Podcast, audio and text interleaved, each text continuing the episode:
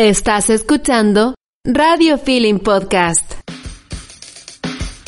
Damos comienzo a tu programa Medio Ambiente en Sintonía, el primer programa dedicado a la ecología, la sustentabilidad y al cuidado y protección del medio ambiente.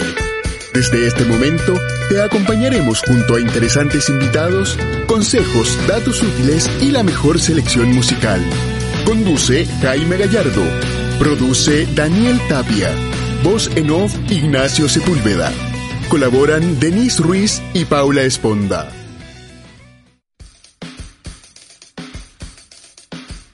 Sean todos muy bienvenidos a un nuevo capítulo de Medio Ambiente en Sintonía. Eh, tal como se lo anunciamos por nuestras redes sociales, el día de hoy eh, vamos a estar conversando con un doctor en ingeniería mecánica. Oh, miren, qué interesante, ya estamos a otro nivel. bueno, comentarle que esto es, ¿no es cierto?, gracias a la alianza con la Universidad de La Serena que hemos estado, eh, es por eso que también hemos estado conversando con eh, académicos, doctorados, profesores y docentes, ¿no es cierto?, eh, con energía renovable, medio ambiente, ¿no es cierto? Vamos a estar conversando con muchos profesionales a lo largo de estas de estos programas y de lo poco ya que nos queda de este 2021. Así que los quiero dejar invitados a una pequeña pausa y a la vuelta vamos a estar conversando con el profesor Luis Silva Yanca acerca de las energías renovables, energías eólicas particularmente. Eso, una pausa y estamos acá con Medio Ambiente en Sintonía.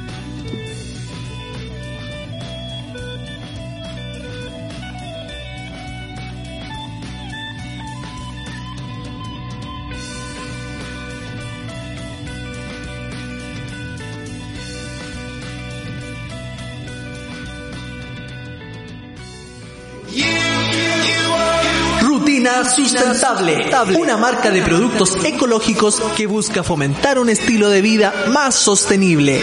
Disminuye el impacto ambiental que generas en tu rutina diaria con alternativas reutilizables, sin tóxicos ni plásticos desechables.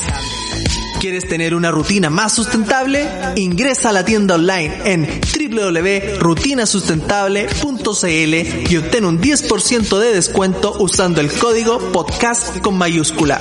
Busca la tienda en Instagram como arroba rutina-sustentable y conoce los productos que ofrecen en la línea hogar, belleza, huerto y jardín, crianza y celebraciones.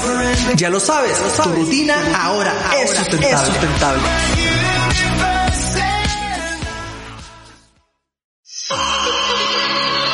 ¿Buscas productos únicos y amigables con el medio ambiente? Pues Retorno ya está aquí. Un emprendimiento de la comuna de Vicuña que transforma el plástico reciclado en productos únicos para ti.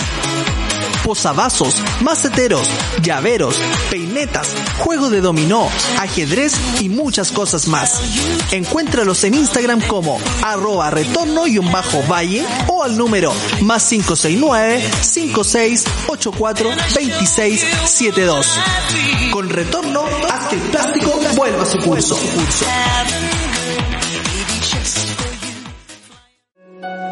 Sensei, un emprendimiento familiar conformado por un matrimonio de ingenieros químicos, quienes fabrican detergentes ecológicos y cosmética natural. Sus productos buscan ayudar al medio ambiente siendo una alternativa real a los productos tradicionales. No contienen fosfato, blanqueadores, colorantes y preservantes tóxicos, usando el aceite de coco su principal ingrediente. Ellos cuentan con resolución sanitaria y certificación de la ONG Internacional PETA, siendo un producto vegano y libre de crueldad animal, quienes además de ser ecológicos sirven para pieles sensibles y atópicas. Ya lo sabes, productos ecológicos y naturales los encuentras con Sensai.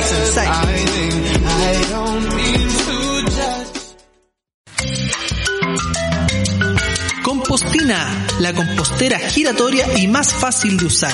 Compostemos y cambiemos el mundo. Devolvamos a la tierra lo que le pertenece. Puedes encontrarlos en Instagram como arroba compostina.chile, en su página web www.compostina.cl o al WhatsApp más 569 6608 7391. Compostina.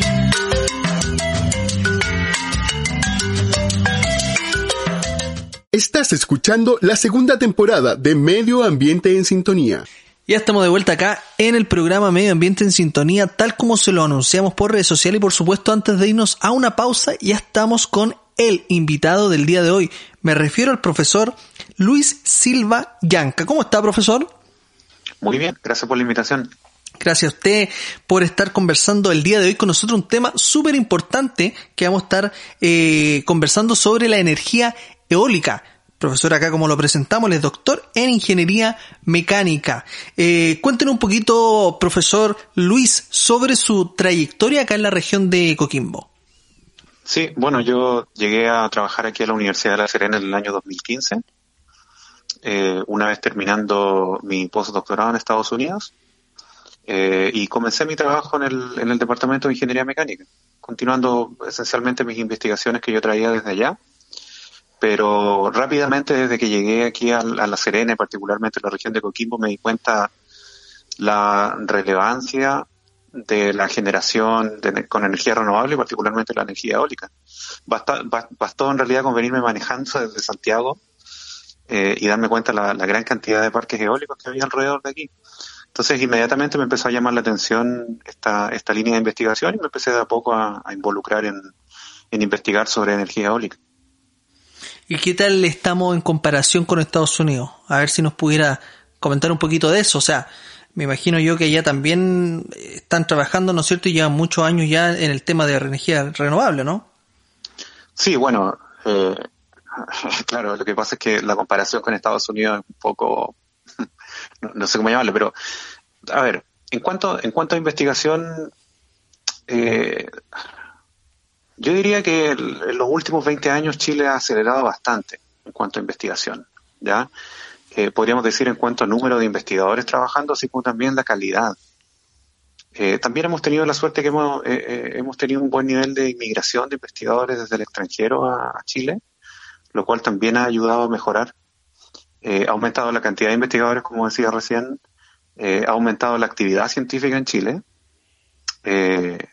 Por cierto, es una, es una verdad que aún necesitamos necesitamos eh, invertir más en investigación en Chile. Yo lamento que en este momento los candidatos prácticamente ni mencionan eso en, sus programas. Em, pero todavía estamos muy lejos del primer mundo. Volviendo a tu, a tu pregunta original que me, me, preguntaba sobre esta comparación con Estados Unidos. Ahora, en cuanto al, digamos, en cuanto al ingreso de las energías renovables en la matriz energética de ambos países, yo te diría que estamos dentro de los primeros del mundo, eso sí. Eh, Chile ha sido muy vanguardista, ha sido muy vanguardista en, en, comenzar a, a, generar energía a partir de energías limpias, particularmente la solar y la eólica. Claro que Entonces, en, en, proporción, la, la, generación energética chilena es bastante alta eh, de energía renovable en comparación a Estados Unidos. Eso, eso sí es cierto. Ya que comentó, profesor, sobre la energía solar, ¿cuál, ¿cuál es la que se proyectaría aún más en el futuro entre la eólica y la solar? Porque está, hemos visto que, bueno, al final toda la energía renovable de cierta forma traen su consecuencia, ¿no es cierto?, al ecosistema, al medio ambiente, y eso hay que decirlo. O sea, eh, tanto hemos conversado nosotros a través de, de nuestros programas con distintos científicos, ya, académicos, quienes nos han dado esa, esa señal. O sea, desde que los paneles solares, ¿no es cierto?, hacen emigrar a la fauna silvestre, que, porque no estamos hablando de un metro cuadrado de paneles solares, son hectáreas y hectáreas, ¿no es cierto?, que colocan estos paneles solares, por ende, ya los seres vivos o la vegetación que, que, que, nacía ahí, que, que vivía en ese, sector, en ese sector, ¿no es cierto?, ya queda apartada totalmente del sol. Eh, hemos visto también las problemáticas que incluso acá mismo en la región de Coquimbo, donde eh, no, no sé si es un proyecto en realidad lo mencionaron en algún momento que si detenían en algún momento el parque eólico iba a lo mejor eh, llover para acá, para el interior, ¿no es cierto?, de Valle, al interior de Canela. Entonces al final hemos visto que todo, todo tiene su consecuencia. No sé si usted comparte lo mismo. Sí, bueno, eh, las energías renovables tienen su pro. el, el, lo, más importante es el hecho de que tú generas energía sin em, emitir gases de invernadero. Claro que sí. Pero también, ¿sí? No, no, claro que sí, que, que, es mucho mejor, ¿no es cierto?, que lo que, que la otra opción. sí, claro, no, y te iba a mencionar también los contras, lo, lo, lo, lo, que decías tú, o sea, ninguna, ninguna tecnología es realmente perfecta en cuanto al impacto que tiene con el medio ambiente. Y una de las cosas que tiene la energía tanto eólica como solar es que su, lo que se le, llama como la, densidad de generación es baja. ¿Qué quiere decir esto? Que por cada megawatt que yo genero, yo necesito una gran área disponible para instalar mis parques. Por ejemplo, si uno lo compara con, con las generadoras termoeléctricas, que son las que contaminan, ya las generadores, las, las generadores termoeléctricas requieren muy poco, muy poco espacio en comparación a, por ejemplo, lo, lo grandes que son los parques eólicos o los parques solares fotovoltaicos. ¿Ya? Entonces, esto también trae consigo un impacto negativo porque tú ahora eh, necesitas tomarte grandes territorios para poder generar la cantidad de energía que necesitan países y especialmente países en desarrollo como Chile. Entonces ahí hay otro, hay otro impacto también importante. Mm. Y, en base a esta misma problemática que, le mencioné recién sobre que pretenden de cierta forma detener momentáneamente por una, por, me imagino yo por por el tiempo de, algún mes, no sé, semana, para probar si a lo mejor llueve al interior de la cuarta región. ¿Qué piensa usted sobre esto? ¿Se ha intentado en otros lados? ¿Ha tenido algunos resultados positivos, negativos? Eh, perdón, ¿podría repetirme la pregunta? Sobre si sería necesario detener el parque eólico para que las nubes pudieran entrar y a lo mejor llover más eh, continuamente al interior de la cuarta región. Sí, mira, la verdad es que, para, para serte sincero, yo ignoro los detalles ¿ya? Yo sí he leído un poco de, literatura, de literatura científica con respecto al efecto que pueden tener los parques eólicos y los parques fotovoltaicos en, en, en, eh, la generación de lluvia y en la nubosidad, ¿ya? Eh, hasta donde yo sé, los parques eólicos, los parques eólicos pueden tener un efecto de hecho positivo, ¿ok? Pero todo esto son eh, son estudios que están son eh, muy nuevos y, requieren una mayor requieren mayor investigación y mayor madurez pero eso es todo lo que lo que podría decir al respecto la verdad que em, ignoro los detalles como para poder hablarlo con más autoridad o sea, no sería una teoría a lo mejor descartable. O sea, habría que ver, eh, hacerla funcionar, ¿no es cierto? A ver las consecuencias que esto traería, ¿no? Sí, o sea, existen, como, te digo, existen estudios que son más o menos teóricos, ya son simulaciones numéricas, no nada todavía probado experimental o, con parques de verdad en campo. Eh, pero lo que he leído es que, es que los parques eólicos pueden tener un efecto positivo en la, en la generación de nubosidad y poner en eventuales lluvias. Mm, mire, qué bueno, porque al final la gente, hay mucha gente que, bueno, desinformada, ¿no es cierto?, critica o culpa a este parque mm. eólico, ¿no es cierto?, que tenemos acá en la cuarta región, que a lo mejor tratan, ¿no es cierto?, uno siempre trata de culpar en realidad el fondo de todo el, calentamiento global, pero uno siempre trata, ¿no es cierto?, de ir culpando a lo mejor alguna solución. Hay que ir probando, ¿no es cierto?, hay que ir viendo. y, lo otro, lo otro también es que el clima, en general, el clima es un, uno lo puede llamar como un sistema que es altamente caótico, es terriblemente caótico. Por eso el clima es caótico en el sentido de que es muy difícil de predecir. ¿ya? Eh, fíjate que las, por ejemplo, las predicciones meteorológicas usualmente no van más allá de tres o cuatro días. Ya, ya no se puede, tú no, puedes predecir con mayor precisión, por ejemplo, de aquí a una semana. ¿Me entiendes? Tú puedes, si quieres, puedes hacer predicciones, pero mientras más alejado estés del día de hoy, más imprecisas van a, van, van a ser tus predicciones. Entonces, um, aún con los avances que ha habido en las últimas décadas sobre, sobre estudios del clima, predicciones climáticas, modelos climatológicos, eh, es muy, muy, muy complejo aún. Entonces es difícil, es difícil hablar así con certeza de que un parque eólico realmente pueda tener un efecto sobre el clima. Especialmente porque eh, el clima es una cuestión tan que, depende de, de tantas variables y es una cuestión muy grande, global.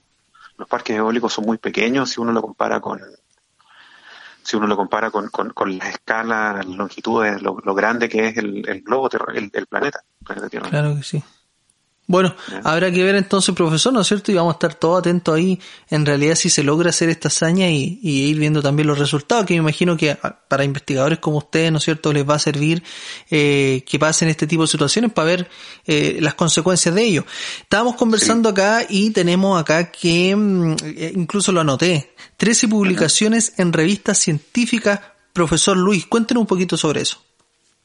Sí, bueno, eh, Inicialmente, cuando, bueno, cuando realicé mis estudios de doctorado allá en Estados Unidos, mi, mi, mi principal enfoque estaba en, en, estudiar enfriamiento de aparatos electrónicos, que esa era la, la línea de investigación principal de mi profesor de doctorado. ¿ya? Y eso abarcó más o menos los primeros, yo te diría que la primera mitad de esas 13 publicaciones, ya las primeras 7 u 8, ocho publicaciones. Nosotros principalmente lo que hacíamos era eh, simular, eh, hacíamos simulaciones numéricas en computador de cómo se movía el viento alrededor de, supongamos, de dispositivos que necesitaran remoción de calor o que necesitaran enfriamiento. Y, la idea siempre es apuntar hacia la, apuntamos hacia la eficiencia energética. Entonces, una vez que entendíamos los problemas, veíamos cómo podíamos mejorarlo. Por, por ponerte un ejemplo, así en términos sencillos. Eh, todos sabemos que los laptops que nosotros usamos, los notebooks, ¿cierto? Se calientan y empiezan a funcionar los ventiladores. Claro. ¿Cierto? Bueno, todo este tipo de cosas nosotros estudiamos, el por qué, cómo, cómo, cómo se, um, cómo se deben utilizar los ventiladores, qué es lo que ocurre cuando se mueve el aire dentro de, un notebook. Eh, lo llevamos también más a estudios de servidores, cosas más, más grandes, pero, pero en principio es como lo mismo.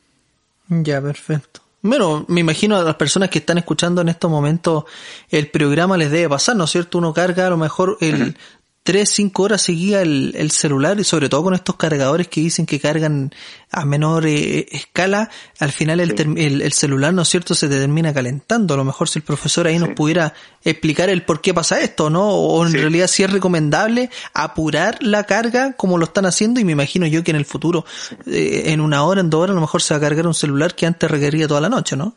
Claro, mira, primero, primero que todo, eh, hay una cuestión que uno, uno tiende a ignorar cuando uno es usuario de cuando uno es usuario de, cualquier aparato electrónico, la importancia que tiene el, calor eh, y la remoción de calor, porque eh, si, un, si un aparato electrónico se empieza a calentar, estos aparatos están programados para están, están programados para empezar a funcionar más lento, de manera que no se calienten tanto. ¿Te fijas? Eh, entonces, una buena, una buena remoción de calor se le llama gestión térmica. Una buena gestión térmica puede hacer que tu, que tu aparato electrónico funcione bien o funcione mal. ¿ya? De hecho, mira, hoy en día, el, si, si, tú, si tú piensas en las consolas que hoy en día se están vendiendo, que es el, el PlayStation 5 y el Xbox, ¿ya? el PlayStation 5 tiene mejores, eh, tiene mejores gráficos precisamente porque ellos pudieron resolver la parte térmica mejor. Encontraron una forma de remover calor más rápido desde los, desde los CPU, desde los desde sus componentes electrónicos. Entonces, uno tiende a ignorar como usuario. Si yo no hubiese estudiado esto, yo ni me, ni, ni, me lo preguntaría. Pero, claro. pero la parte térmica tiene una influencia grande. Entonces, en el caso, como preguntabas tú, por ejemplo, también en el caso de los celulares, ¿ya? Eh, y de la carga de los celulares, es una cuestión bien importante porque eh, estos, estos componentes electrónicos uno los somete que se le conocen como ciclos de subida y bajada de temperatura, ¿ya? Eh, y esas son cuestiones que uno las quiere evitar porque, mira, mientras más ciclos de subida y bajada de temperatura tiene el, el, celular en este caso, mayor es la posibilidad de falla, ¿ya? Eh, y también esta cuestión es una de las cosas que, que limita el hecho de que uno, porque para uno como usuario lo ideal sería que pudiéramos cargar la batería en un minuto, en cinco minutos, ¿cierto? Claro, claro. Sin embargo, uno tiene que esperar un par de horas y precisamente por esto, porque si no, eh, la, la, la, la, batería y los componentes electrónicos no aguantarían las altas temperaturas que se producirían si, si estuviéramos metiendo la energía demasiado rápido. Se cargaría, se, subiría demasiado su temperatura. Y lamentablemente. Y el aparato moriría muy rápido. Esta información, bueno, cuando uno va a comprar un celular, tanto el usuario se preocupa a lo mejor más en la cámara, el procesador, ¿no es cierto? Y el vendedor a lo mejor yo creo que no muchos ni siquiera están preparados para dar esta información si en realidad el último modelo de Samsung, cuáles son los ciclos de subida y de bajada de temperatura, ¿no es cierto? Entonces yo creo que ahí también falta un poquito más de, de educación cívica sobre esto, ¿no? Sí, sí, exactamente.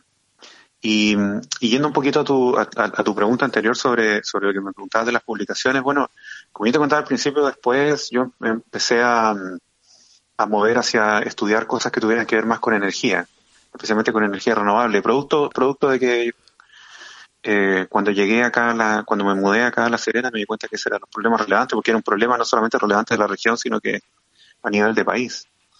Entonces ahí comencé con publicaciones ya más cercanas a generación eólica.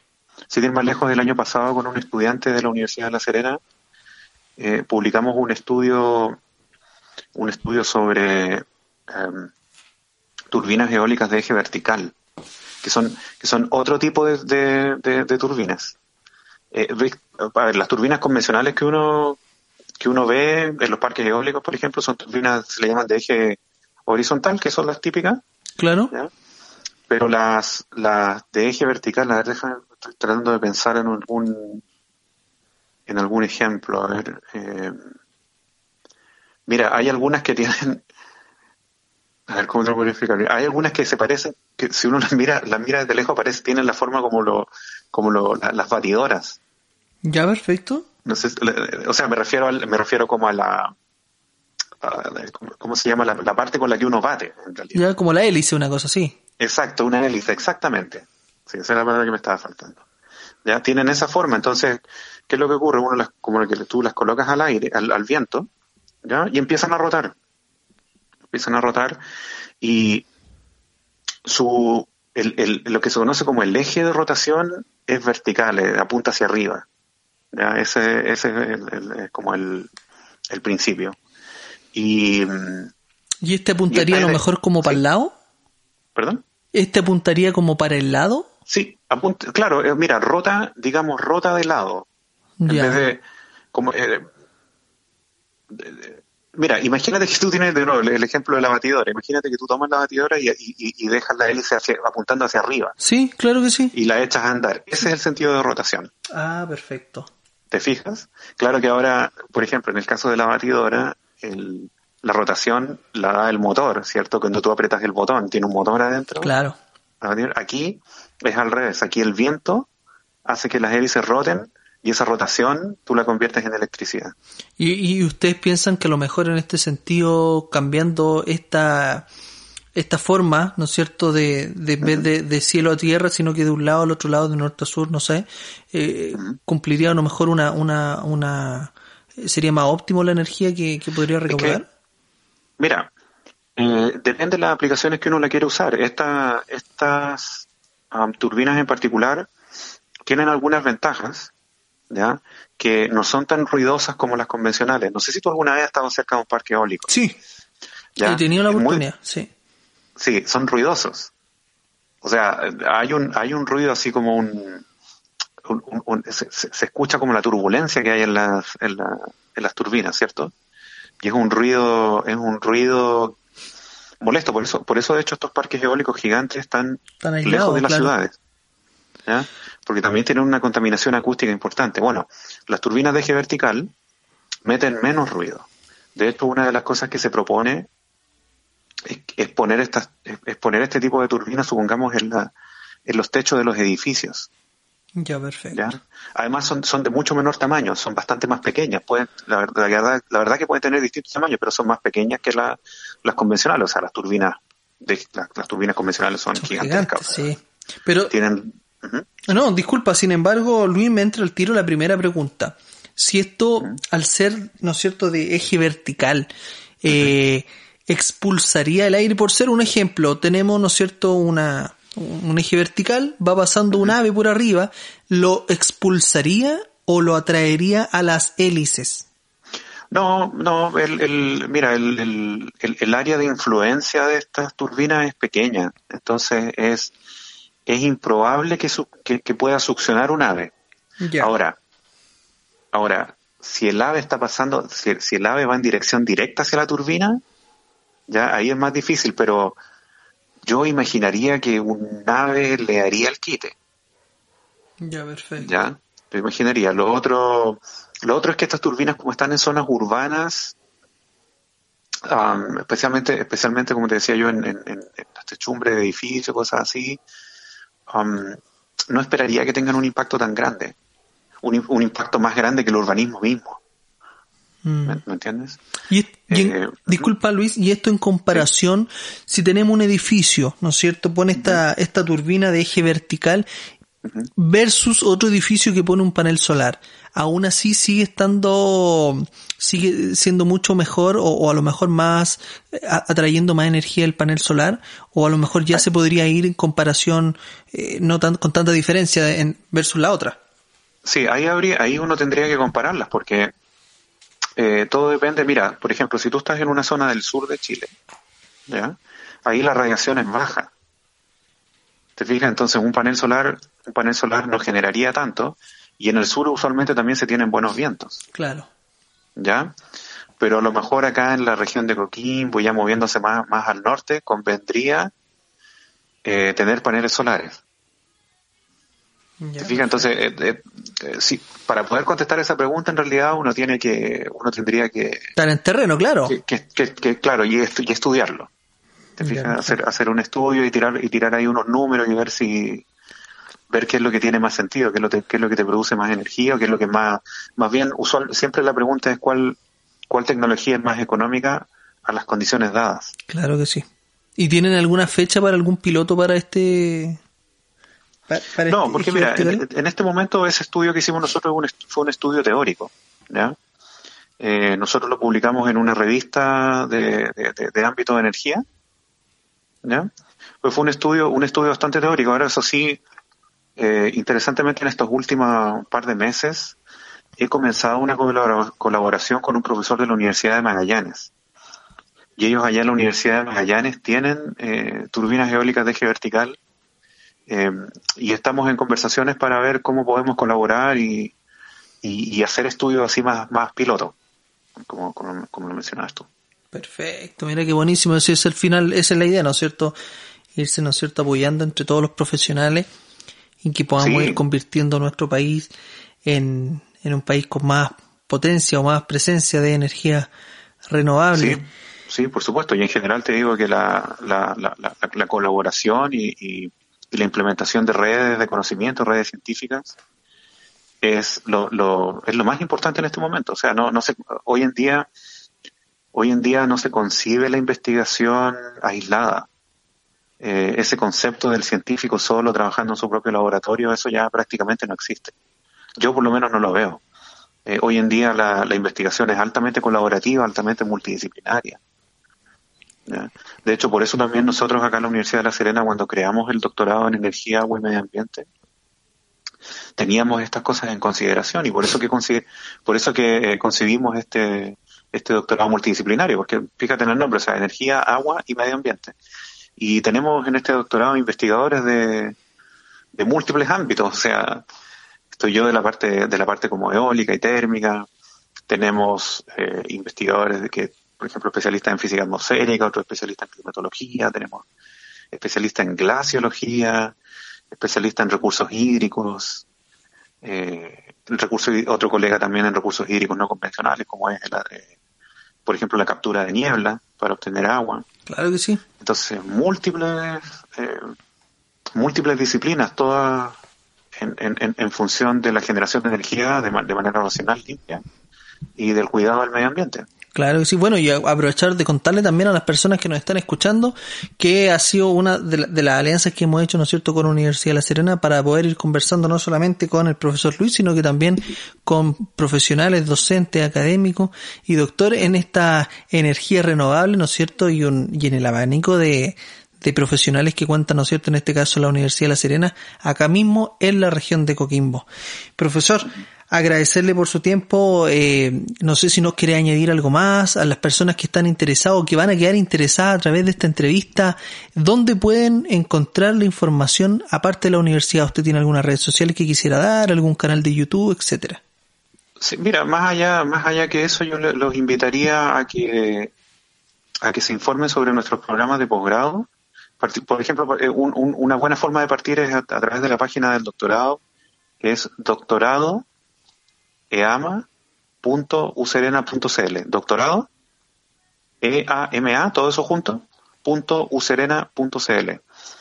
Y ahí se encuentra información no solamente del programa mismo, sino que también de los profesores participantes y las líneas de investigación nuestras. Perfecto, entonces ahí está la invitación a doctorado e ama punto A ver si lo dije bien, ¿sí? Sí, doctorado e punto Perfecto, entonces. El ama, de energía, agua y medio ambiente. Claro que sí. Entonces, todas las personas que están interesadas en adquirir más información de esto, o quién sabe, a lo mejor también poder especializarse en una de estas carreras, ahí está la invitación por el mismo profesor Luis Silva Yanca de la Universidad de Serena, doctorado en Ingeniería Mecánica. Muchas gracias, profesor, por haber conversado con nosotros. Esperamos no sea ni la primera ni la última, y vamos a estar ahí al tanto, en contacto, ¿no es cierto?, por supuesto, con usted para ver eh, cómo va esto del eje vertical y a lo mejor si también ya lo podemos traer acá a la región. Sí, bueno, muchas gracias a ustedes por la, por la invitación y por supuesto que cuando, cuando lo requieran yo estaré disponible. Perfecto. Muchas gracias entonces, profesor. Ahora los dejamos invitados a una pequeña pausa y a la vuelta seguimos con más medio ambiente en sintonía. Se viene huertos y jardines, concientízate, mucha música y muchas cosas más acá en medio ambiente en sintonía. Ya está junto a nosotros Super Justo, la red de tiendas a más grande de Chile. Emprendedoras trabajando colaborativamente, queriendo ser un aporte a las comunidades, ofreciendo una alternativa más saludable y más sustentable que el supermercado tradicional, con alimentos y productos de uso cotidiano para el hogar, saludables y libres de plástico de un solo uso con una gran variedad de productos que encuentras todo en un mismo lugar. Harinas, condimento, semilla, avena, quinoa, frutos secos, legumbres, té, café, hierbas, detergentes biodegradables, champú y bálsamo en barra, aceite de oliva y muchas cosas más. Encuéntralos en Arica, Iquique, Copiapó, Viña del Mar, Concón, Villa Alemana, Olmué y Maullín. Compra sin envases la cantidad justa que necesitas y a precios justos. Conoce más de su proyecto en sus redes sociales como arroba superjusto.chile o en su página web www.superjusto.cl. Ya lo sabes, ya lo sabes. Superjusto, justo.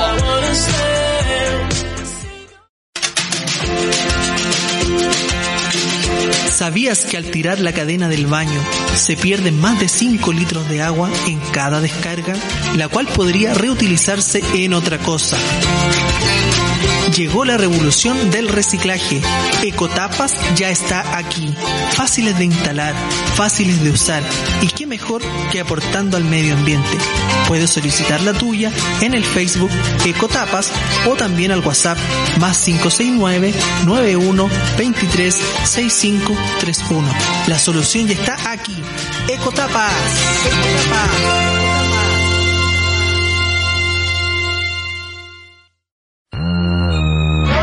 ¿Buscas artículos de limpieza 100% reciclables?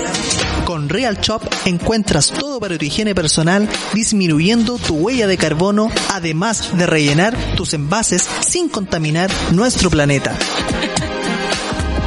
esponjas de lufa, exfoliantes, bálsamos labiales, toallitas desmaquillantes, champú y muchas cosas más que podrás encontrar en sus redes sociales como Real Shop o en Avenida Aguilucho 3546 Providencia. Ya lo sabes, Real Shop reduce, reutiliza, rellena, rellena. Estás escuchando la segunda temporada de Medio Ambiente en Sintonía.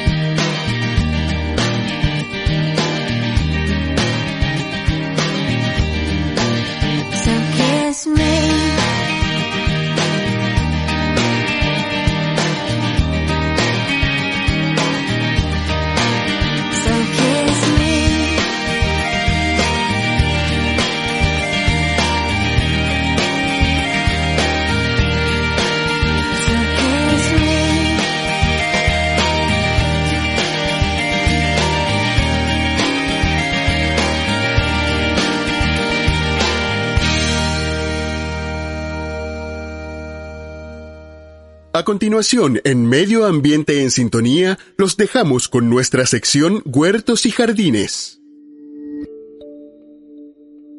¿Cómo preparamos la tierra para un buen trasplante? Es una pregunta que nos hacemos generalmente y vamos a dar algunos consejos, algunos tips para realizarlo. Antes de comenzar es importante tener claro las condiciones que nosotros tenemos en nuestro, nuestro sector de cultivo, nuestro terreno. Y lo más importante es la textura de suelo.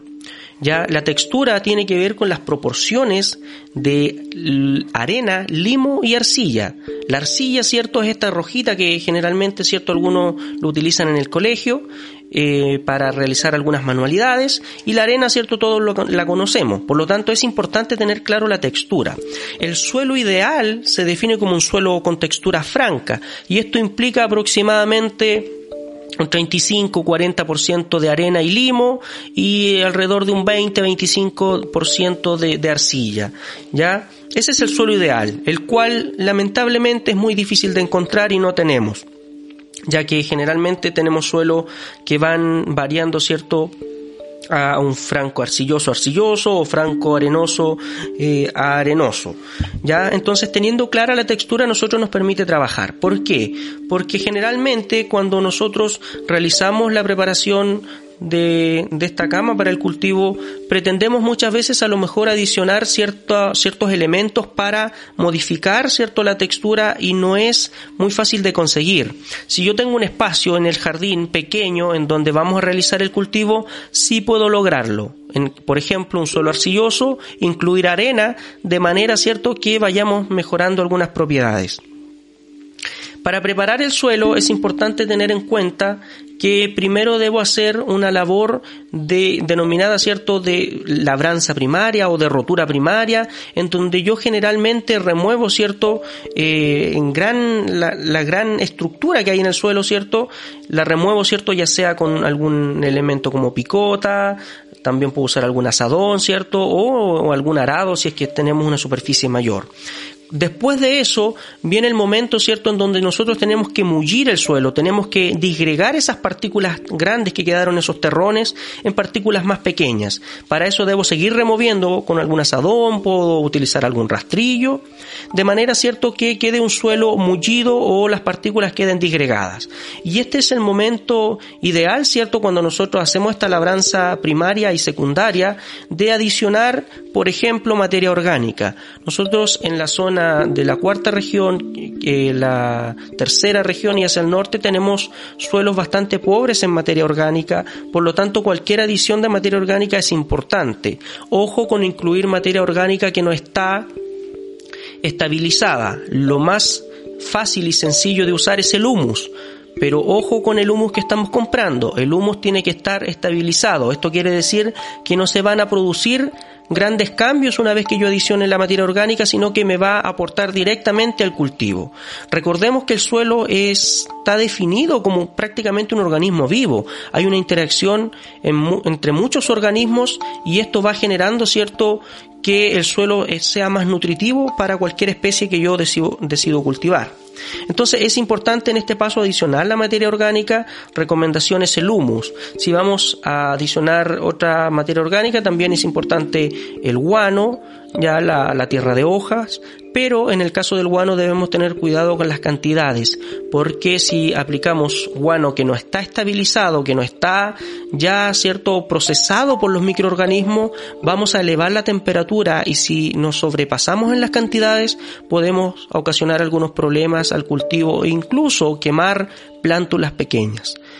Entonces, la condición ideal ya en cantidad de materia orgánica, yo te- tengo que buscar lograr un suelo en donde yo pueda introducir mi mano y al sacarla, ¿cierto? emana inmediatamente este olorcito, ¿cierto? Que nosotros encontramos generalmente eh, en la tierra de hojas. Un, un olor, ¿cierto? A materia orgánica, un olor, ¿cierto? A un, organismo, ¿cierto? Que ha trabajado en aquel lugar, olor a esta tierra, ¿cierto? que tiene hojas. Ya en la mano yo debo encontrar, cierto, fácilmente materia orgánica. Debo poder presenciar, cierto, que hay eh, algunos restos de hojas, que hay algunos restos, cierto, de, de algún eh, algún elemento lignificado, como por ejemplo algún tallo, cierto, algún pedacito de, de rama pequeño, de manera cierto que yo pueda evidenciar que hay materia orgánica, más allá cierto de la cantidad que podamos adicionar, porque va a depender mucho del suelo. Entonces debe ser evidenciable cuando yo cierto extraigo una muestra. En el caso del guano, vuelvo a reiterar, mucho cuidado, ¿cierto?, en sobrepasarnos en la cantidad. Siempre que nosotros incorporemos materia orgánica al suelo, debemos mezclarla con el suelo, porque si yo incorporo guano en superficie, este con el viento va a escaparse, ¿cierto? Y no va a ocasionar ningún beneficio, sino que va a ocasionar un problema. Ojo cuando adicionamos materia orgánica que no esté estabilizada, como el caso, ¿cierto?, del guano, crudo. ¿Por qué? Porque los microorganismos realizan su proceso y va a pasar un tiempo en el cual no vamos a ver directamente los beneficios, pero esto sí se logra con el transcurso del tiempo.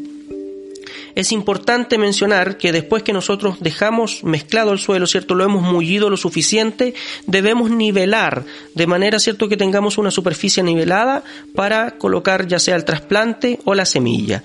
Y a la hora de colocar el trasplante o la semilla, tenemos que adicionar un riego importante ya para tener el suelo húmedo antes de colocar la semilla o de colocar, ¿cierto? El, la plántula o cualquier otra especie, ¿cierto? Otra cosa que es importante y mencionarlo, que si usted tiene riesgo de malezas, puede regar antes de romper el suelo, de manera que germinen estas malezas y cuando han emergido, usted rompe el suelo de manera, cierto, que realicemos un control sin usar agroquímicos. Después que nosotros ya cierto hemos regado, podemos sembrar, podemos plantar y aquí es importante que si nosotros estamos sembrando no sobrepasemos alrededor de cinco veces el tamaño de la semilla en profundidad. O sea, si usted tiene una semilla que mide un centímetro, no la coloque a 5 o 6 centímetros, sino que tiene que ser una profundidad que no exija, cierto, a la planta mucha energía para poder germinar y salir en superficie.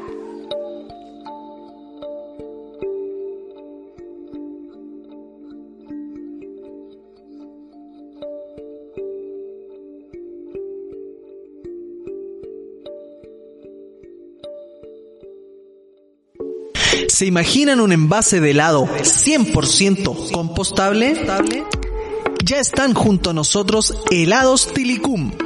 Un helado sabroso, artesanal, vegano y de envase 100% compostable.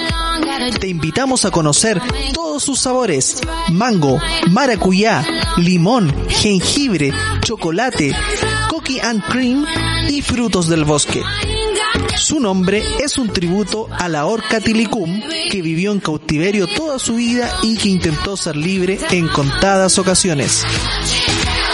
Conócelos en sus redes sociales como Tilicum o en su página web en www.heladostilicum.cl. Ya verás que el helado es más rico cuando es sustentable.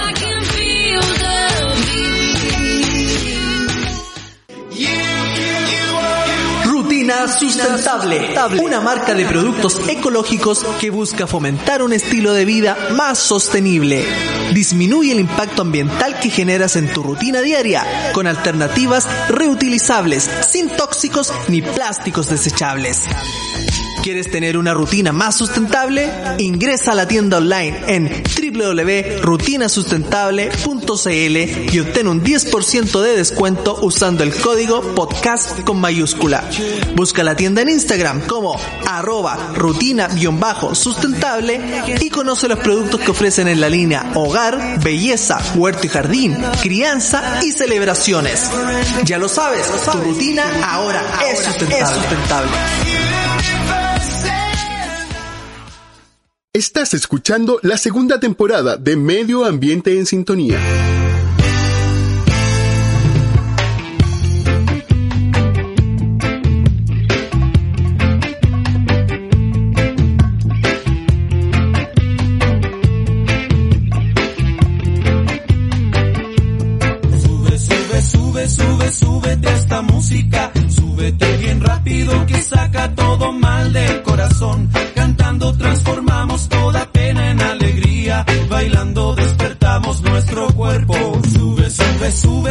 Súbete a esta música.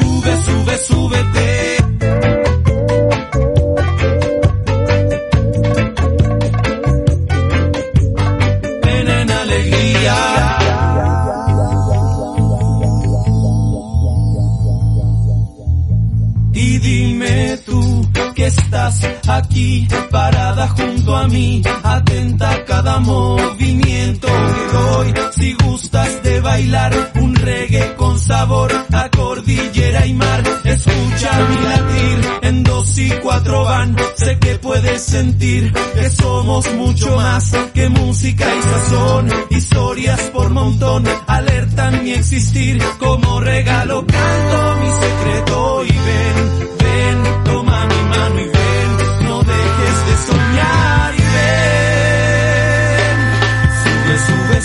sube, súbete a esta música, súbete bien rápido que saca todo mal del corazón, cantando transformamos toda pena en alegría, bailando despertamos nuestro cuerpo. Sube, sube, súbete.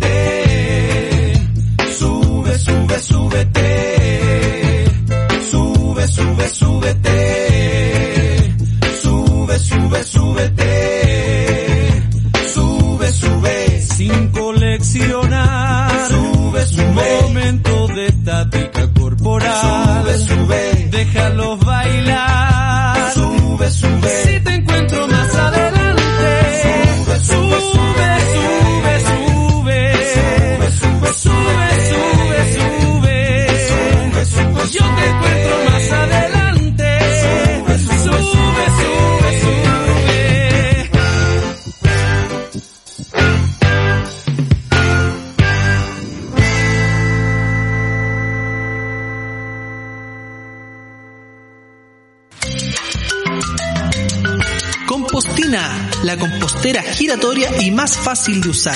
Compostemos y cambiemos el mundo. Devolvamos a la tierra lo que le pertenece. Puedes encontrarlos en Instagram como arroba compostina.chile, en su página web www.compostina.cl o al WhatsApp más 569 6608 7391. Compostina.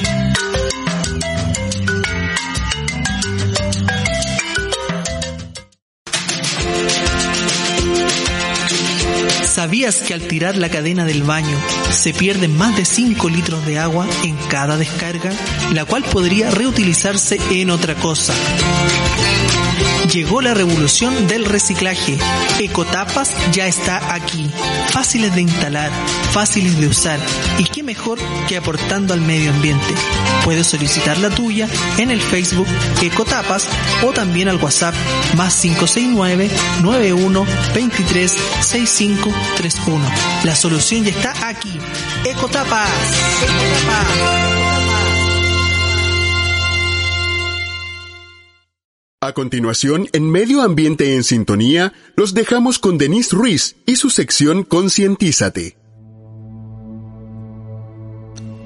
Bienvenido a nuestra sección Concientízate. El día de hoy partiremos hablando con una pregunta. Tú, ¿cómo te movilizas? Los autos y motos dañan nuestro ecosistema, produciendo distintos tipos de gases tóxicos, los cuales, juntos con dañar nuestra salud, contaminan nuestro ecosistema. Es por esto que recomendamos caminar, utilizar bicicleta o scooter. De esta forma te ejercitarás e impactaremos lo menos posible a nuestro ecosistema y a quienes nos rodean. Recuerda, rechaza, recicla y reutiliza.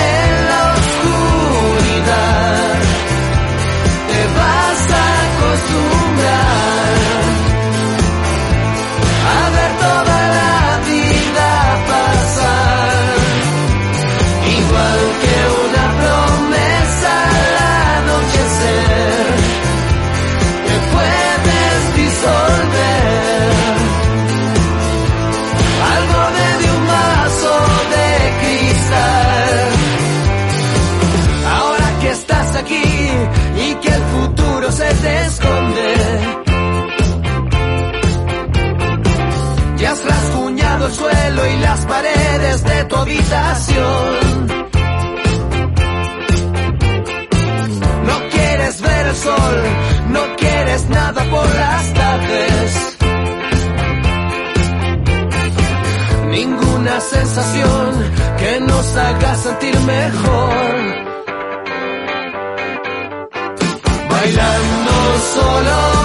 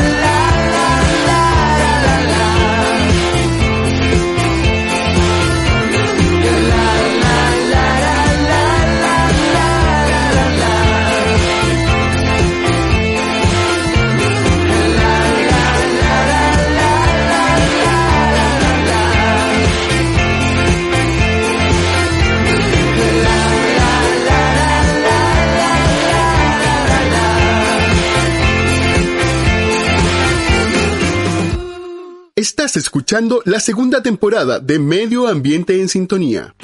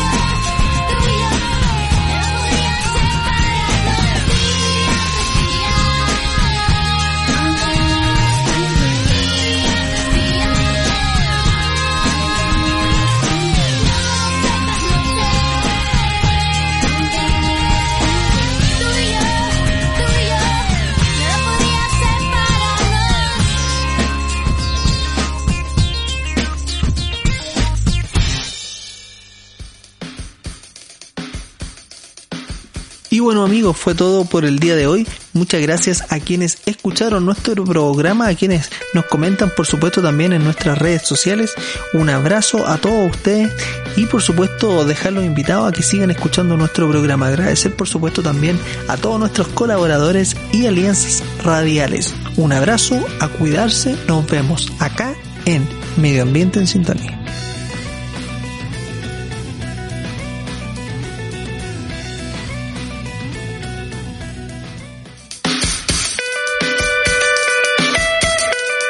Finaliza aquí tu programa Medio Ambiente en Sintonía. Durante estas horas hemos escuchado buena música y datos de cómo proteger nuestro planeta. Los esperamos en un próximo capítulo con interesantes invitados. Síguenos en redes sociales y en nuestra página web www.maesradio.cl. Fue Medio Ambiente en Sintonía.